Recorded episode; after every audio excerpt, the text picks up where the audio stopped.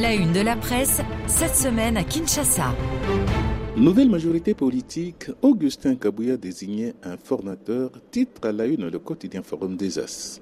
Le secrétaire général de l'UDPS, parti présidentiel, est élu du Moamba à 30 jours pour rendre sa copie au chef de l'État explique ce journal, ajoutant que, choisi par le président Félix Antoine Tshisekedi, l'informateur devait identifier la majorité au sein de la nouvelle Assemblée nationale, celle issue des élections générales du 20 décembre 2023. La désignation de l'informateur est due au fait qu'aucun des partis ou regroupements politiques n'a atteint la majorité absolue des sièges au regard des résultats des législatives, précise le tabloïd.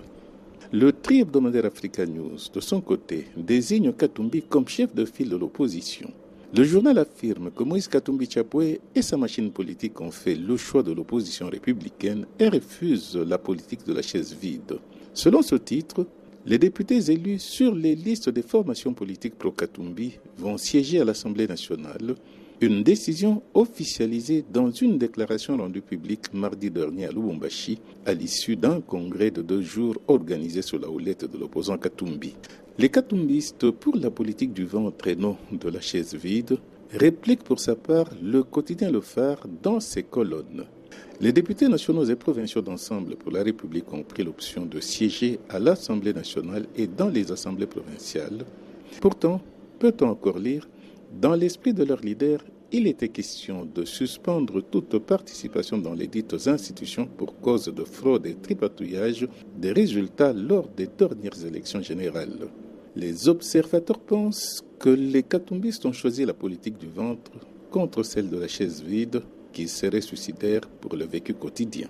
Dans le bi-hebdomadaire Le Maximum enfin, guerre à l'Est, Goma, hors de portée du RDFM 23.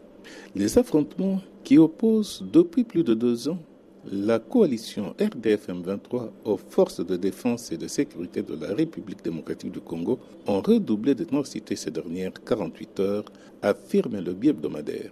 Comme en 2012, lorsque la coalition terroriste prenait le contrôle de Goma durant une dizaine de jours, rappelle encore le journal, les dernières confrontations se sont dangereusement rapprochées de cette ville avant de s'en éloigner l'armée gouvernementale ayant démontré sa puissance. Selon des observateurs, explique encore le journal, l'objectif de la coalition rwandaise était de contraindre de nouveau Kinshasa à des négociations auxquelles le président Félix Antoine Tshisekedi ne veut pas se livrer jusque-là, malgré des pressions qui se font entendre ci et là. Kamanda ou à Kamanda Muzembe, Kinshasa et.